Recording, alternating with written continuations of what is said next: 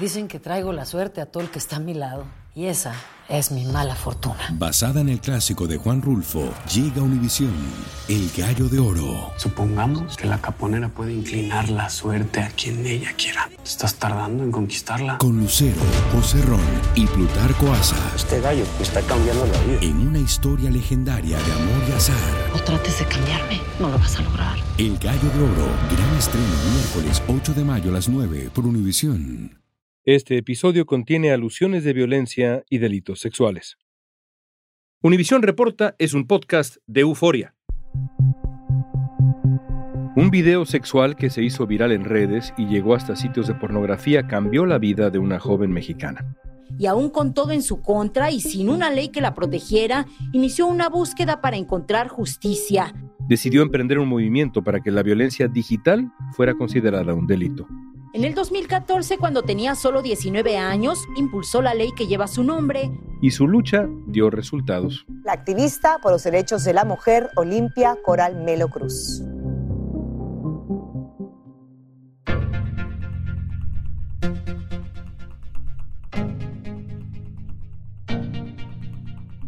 Siendo muy joven, la mexicana Olimpia Coral fue víctima de violencia digital cuando un video sexual en el que aparecía se publicó en Internet sin su consentimiento y recibió burlas y humillaciones de todo tipo. Pero Olimpia logró darle un giro a su situación, se hizo activista por los derechos de la mujer y hoy nos va a contar su historia. También nos va a ayudar a entender qué es la violencia digital y de qué se trata la legislación que logró impulsar para proteger a las víctimas de esta forma de violencia, la ley Olimpia. No había nada que me pudiera defender, porque aunque yo fui a las autoridades, lo primero que me dijo un ministerio público fue, ¿y qué quieres que yo haga? Soy León Krause y esto es Univisión Reporta.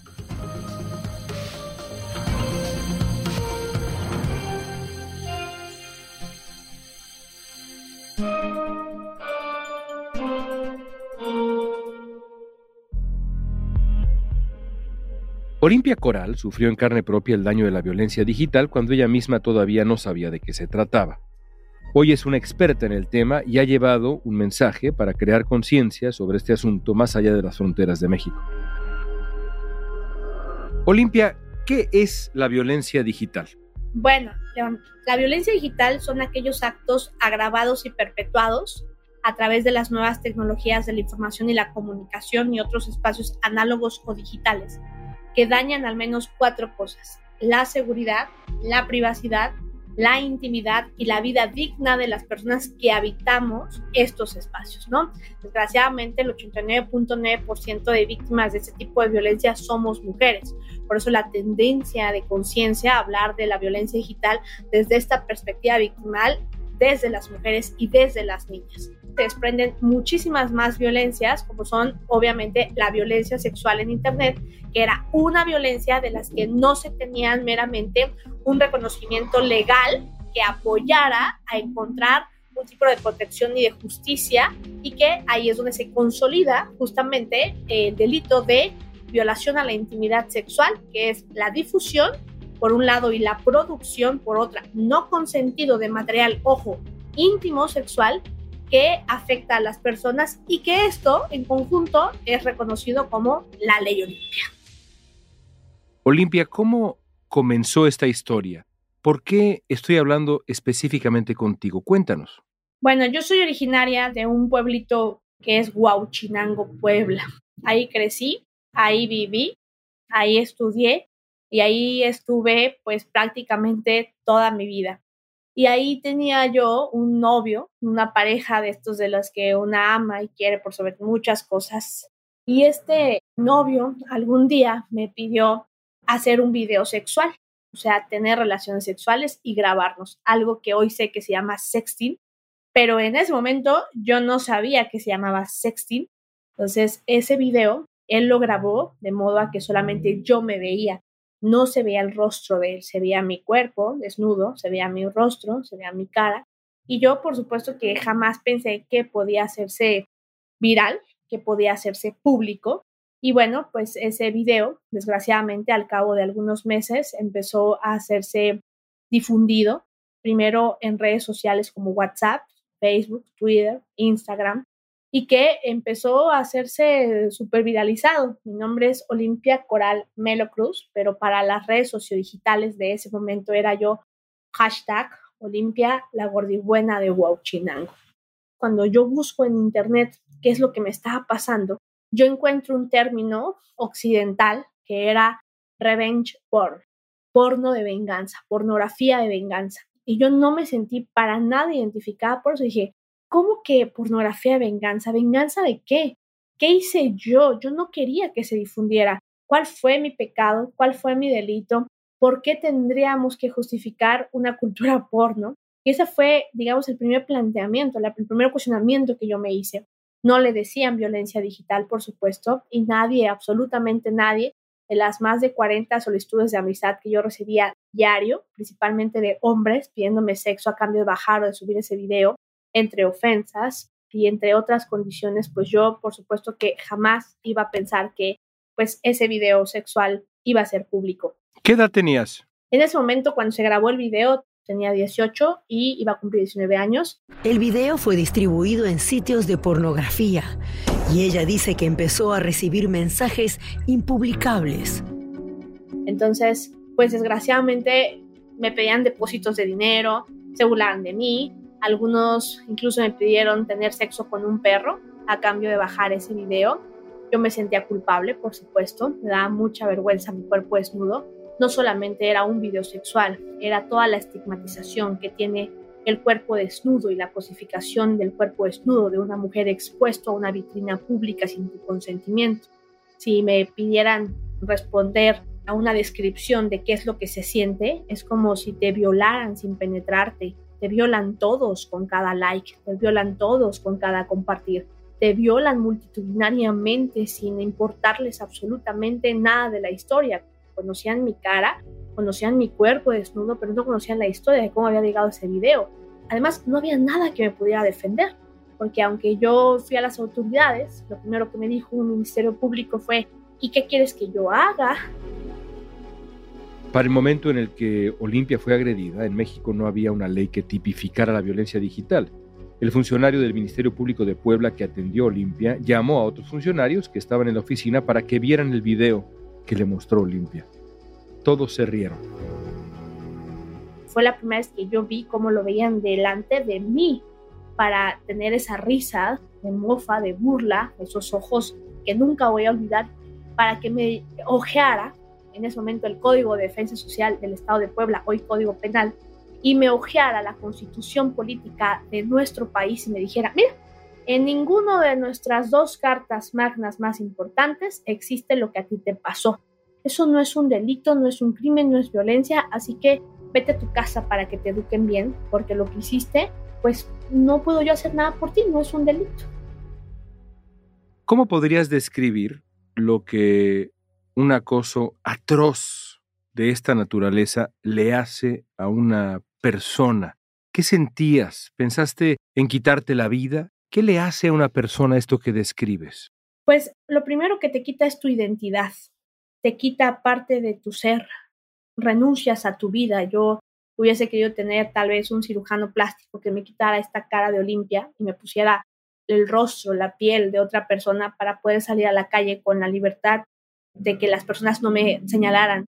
Yo solo significaba un cuerpo desnudo explotado a diestra y a siniestra por cualquier persona. Claro que intenté suicidarme. Yo ahora que no solamente lo cuento contigo, sino lo he contado en otros escenarios y además es una manera también como de sanarlo, de entenderlo. Ese fue el primer reto al que te enfrentas, al cuestionar que tú no eres solo eso que dice el mundo, que tú no eres ni la mala ni la culpable, que estás viviendo una violencia de la cual cuando yo me enfrenté no tenía un nombre. Y además te hacen sentir culpable. Tú lo provocaste porque tú te dejaste grabar. Tú lo provocaste porque tú no te cuidaste, al igual que hoy nos violan y tú lo provocaste por salir, al igual que hoy te acosan y tú lo provocaste por tener esa ropa. Es parte de una violencia sistemática que aunque le pueda pasar a los hombres también, se agrava y se perpetúa solo contra las mujeres claro que intenté suicidarme. Intenté suicidarme al renunciar a la escuela, al renunciar al trabajo, al renunciar a mi derecho a la movilidad, al renunciar al derecho a mi nombre León, porque mi nombre estaba íntimamente legado con un video sexual. Cada vez que tú buscabas en internet Olimpia Coral Melo Cruz, lo primero que se encontraba es video sexual, porno video. Un periódico de Huachinango publicó capturas de pantalla del video y se vendieron todos los ejemplares. La presión social era tan fuerte que Olimpia evitaba amigos y conocidos. Se encerró en su casa por ocho meses y dice que trató de quitarse la vida en tres ocasiones. Pero en esa etapa de aislamiento encontró apoyo en el lugar menos pensado. ¿Cómo reaccionó tu familia, por ejemplo? Me impresionó saber la reacción de tu madre. ¿Podrías compartirla? Sí, claro. Pues yo creo que eso fue justamente el parteaguas de la lucha del que hoy yo esté platicando contigo y del que hoy la famosa ley Olimpia tenga ese nombre. Un domingo familiar, cuando estábamos a punto de ver una película, un domingo familiar de estos domingos pues mexicanos, llegó mi hermano, el más chiquillo, con el teléfono en la mano, porque además a toda mi familia se lo mandaron por WhatsApp, y le dice a mi mamá, ahí está este video que dicen que hay de mi hermana, si existe, es real, me lo acaban de mandar por WhatsApp. Mi mamá se abalanza por el teléfono, yo me abalanzo con ella, nos empezamos a forcejear el teléfono, le dije, le rogué porque no lo viera, tal que me gana, me pone play a ese video de un minuto con 30 segundos y lo empieza a ver. Ella lloraba, yo estaba ahí con toda mi familia, toda mi familia pues pasmadísima por la situación, le doy la vuelta a la cama, me hinco con mi mami y le dije, ¿sabes qué, mamá? Perdóname. O sea, yo no tenía yo otras palabras, perdónenme, si soy yo esa Olimpia de ese video sexual, si es cierto que hay un video sexual de mí, si es cierto que soy la gordibuena, si es cierto que soy la mala, si es cierto que soy culpable, ya no puedo esconder más, mamá, ayúdame a irme del país, ayúdame a desaparecerme, ayúdame a morirme. Para la madre de Olimpia, Josefina Cruz Aguilar, ese momento dejó una huella se arrodilló, me abrazó de las piernas y me dijo que la perdonara. La reacción de su madre desconcertó a Olimpia al principio. Yo pensé que mi mamá me iba a golpear, que me iba a cachetear, que me iba a correr. Y además pensé que lo merecía, además, ¿no? Mi mami me levanta la barbilla, me acaricia el cabello llorando. Yo creo que igual de confundida que todos, pero preponderó mi vida ante cualquier situación y me preguntó lo siguiente. Me dijo, hija, ¿Tú querías que este video lo vieran todos y todas? ¿Tú querías que todos y todas se burlaran de ti como se están burlando? Yo me volteé y le dije, no mami, por supuesto que yo no quería esto, yo hubiese deseado que no pasara. Se limpia las lágrimas, muy digna ella, se levanta de la cama y dice, bueno, entonces no es tu culpa. Qué vergüenza me daría ver de ti un video robando. Qué vergüenza me daría ver de ti un video cometiendo un acto de corrupción. A mí no me da vergüenza ver de ti un video desnudo me dijo, hija mía, tú no hiciste nada malo. Ese día mi mamá, mi familia, sin saberlo, me dio un privilegio que muy pocas mujeres tienen, el no ser juzgadas por sus propias familias y el tener un acto de amor y un espacio seguro para sobrevivir. Y por eso yo no me maté, porque mi familia no me culpó.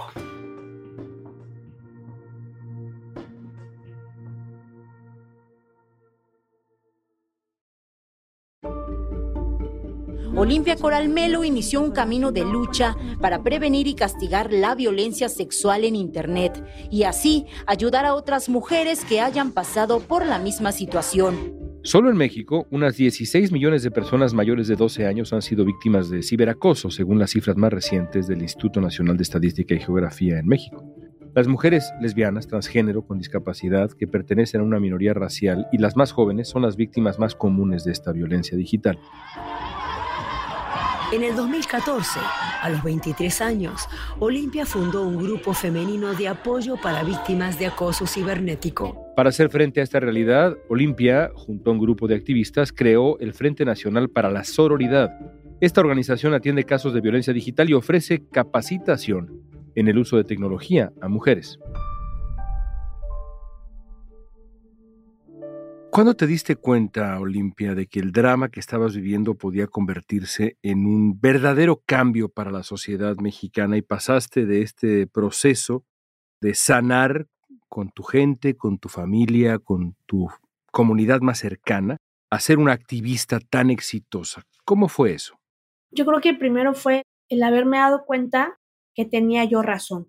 pese a que todo el mundo decía que yo era culpable. Yo, al igual que otras mujeres del pueblo, habíamos sido exhibidas. Yo era la única que tenía un video sexual, las demás eran como fotos, nudes, packs, y yo era la única de la que era imposible decir que no era yo.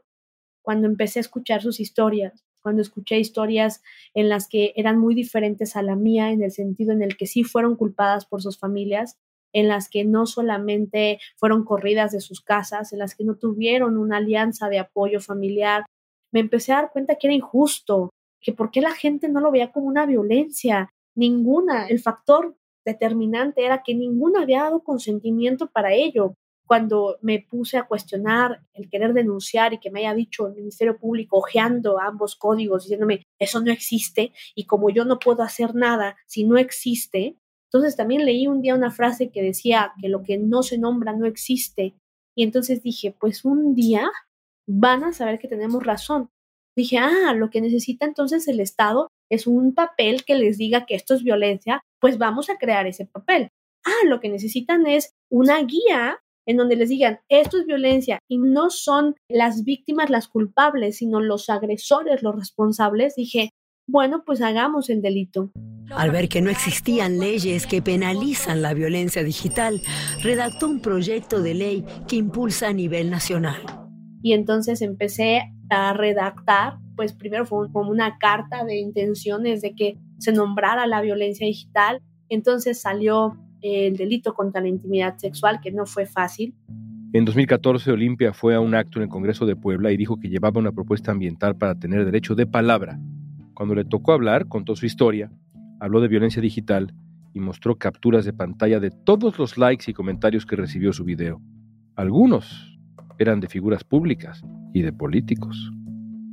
Y ese día delante de todos les dije que yo era esa gordibuena de Huachinango y no es mi culpa y quiero decirles que culpables ustedes, vergüenza ustedes, que se escondan ustedes. Ese día conocí el secreto para poder luchar por mi vida, para poder luchar por el cuerpo y entendí con sus caras hacia abajo y con la vergüenza que ellos sentían haber sido exhibidos, que quienes tenían que esconderse eran ellos y ese día entonces dije, ya sé lo que tenemos que hacer, tenemos que luchar para que un día en todo el país y por qué no en todo el mundo esto tenga un nombre no seamos nosotras las que nos escondamos y que no sean nuestros cuerpos desnudos los que sean criminalizados. Gracias a ella se aprobó la llamada Ley Olimpia que se enfoca en sancionar a las personas que difunden material sexual sin consentimiento. En 2021, siete años después de que Olimpia hablara en el Congreso de Puebla y presentara la propuesta para penalizar la violencia digital, se hizo realidad la Ley Olimpia en México. La ley Olimpia tipifica como delito la violencia digital, incluyendo actos de acoso, hostigamiento, amenaza, vulneración de datos e información privada. La ley está vigente en 29 estados de México y el año pasado la Cámara de Diputados aprobó las reformas para llevar la ley Olimpia a nivel nacional. Con su lucha consiguió que las sanciones por ese tipo de actos alcancen hasta los seis años de prisión. Y ahora tienes la ley Olimpia, que es conocida como la ley de delitos contra la intimidad sexual. ¿Qué le garantiza esto, en pocas palabras, a las mujeres mexicanas? Primero, la definición de una violencia digital, la definición para la creación de políticas públicas de prevención, de actuación y de obligatoriedad para el Estado sobre todas las políticas que tengan que ver, ahora reconociendo también la violencia digital no solamente la psicológica, no solamente la feminicida, no solamente la económica, sino también la digital.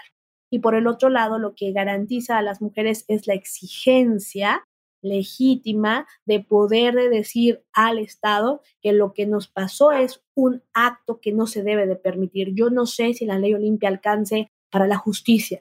Todavía no creo que haya una reparación integral del daño a las víctimas de violencia sexual en este país. Pero lo que sí creo es que empezó como un movimiento jurídico y hoy es un movimiento político por nuestra libertad y por nuestra dignidad también Internet. Yo no creo que tampoco el punitivismo sea la salida, yo no creo que tampoco el Estado le alcance para darnos justicia, un Estado patriarcal, pero sí creo que cuando las mujeres nos unimos, cuando las mujeres luchamos desde el territorio, ponemos una agenda con otra visión, la nuestra. Por último, Olimpia, en eh, Estados Unidos, y no solo aquí, sino en muchas partes del mundo, han aumentado los casos de extorsión sexual, sextorsión, digamos, gente que exige dinero bajo amenaza de publicar imágenes sexuales. Te pasó a ti, en cierto sentido, como nos describías. ¿Tú recomendarías a las jóvenes que nos escuchan, y no solo las jóvenes, también ellos, pero las jóvenes que nos escuchan, ¿tú recomendarías evitar grabar esos videos o crees que uno debe tener la libertad y ejercer la libertad de grabar lo que uno quiera a pesar de los peligros? ¿Qué recomiendas hoy? Bueno, en primer lugar, decirte que no hay sexting seguro con letras grandes y me hago muy responsable de lo que estoy diciendo.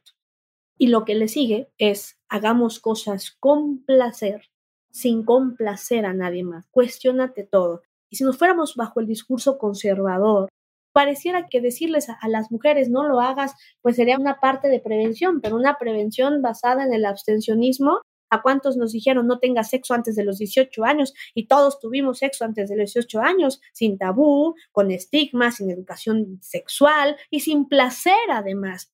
Si lo hablamos de ese sentido, pues podría ser incluso mi discurso de, ay, Olimpia, qué conservadora, les dice que no lo hagan. No, es que yo quiero que lo hagamos bajo la autonomía. Tú haces sexting porque quieres, te nació a ti el decir, yo quiero hacer un video sexual, me empodero, me siento sexy, me siento bien, y desgraciadamente, siempre la gran mayoría de las mujeres que ejercemos nuestra sexualidad en línea somos publicadas. Entonces, yo lo único que quiero decirle a las mujeres que me escuchan, a las niñas, es si eres menor de edad, lo ideal es que no lo hagas, pero no bajo el discurso conservador de tápate, cierra las piernas, date a respetar, se enoja papá Diosito. No, no bajo ese discurso conservador, sino por el discurso, por supuesto, de hacer conciencia de la pedofilia entonces, está bien hacer sexy, no está mal, es una decisión que debe ser uno, libre, dos, autónoma y tres, independiente y cuatro, con placer. Y si algo te llama la atención y si alguien te dice, vamos, manda nudes, tú no quieres, no es libertad sexual, es acoso. Lo único que pido es que lo que sea que hagamos en nuestro cuerpo, no basado en el falso discurso del empoderamiento de la cultura porno, pero sí preponderando la libertad y la autonomía de nuestros cuerpos también en Internet. Olimpia, qué privilegio escucharte. Gracias por tu tiempo. Gracias a ustedes.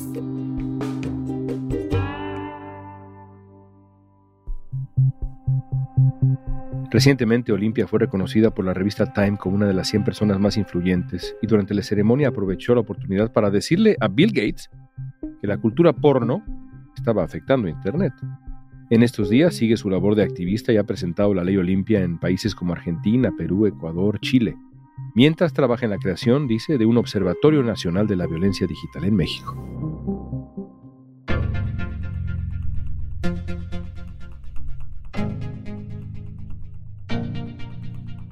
Esta pregunta es para ti. ¿Alguna vez has tenido que pasar por una experiencia tan triste y desagradable como la que vivió Olimpia? Usa la etiqueta Univisión Reporta en redes sociales y cuéntanos tu experiencia. Facebook, Instagram, Twitter o TikTok. Si te gustó este episodio, síguenos y compártelo con otros. En la producción ejecutiva, Olivia Liendo. Producción general, Isaac Martínez. Producción de contenidos, Mili Supan. Asistencia de producción, Débora Montaner. Música original de Carlos Jorge García, Luis Daniel González y Jorge González. Soy León Krause.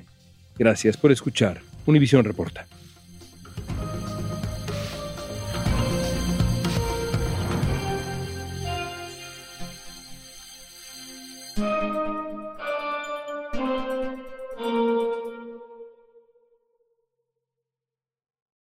Dicen que traigo la suerte a todo el que está a mi lado. Y esa es mi mala fortuna. Basada en el clásico de Juan Rulfo, llega Univisión, El Gallo de Oro. Supongamos que la caponera puede inclinar la suerte a quien ella quiera. ¿Estás tardando en conquistarla? Con Lucero, José Ron y Plutarco Asa. Este gallo me está cambiando la vida. En una historia legendaria de amor y azar. No trates de cambiarme, no lo vas a lograr. El Gallo de Oro, gran estreno miércoles 8 de mayo a las 9 por Univisión.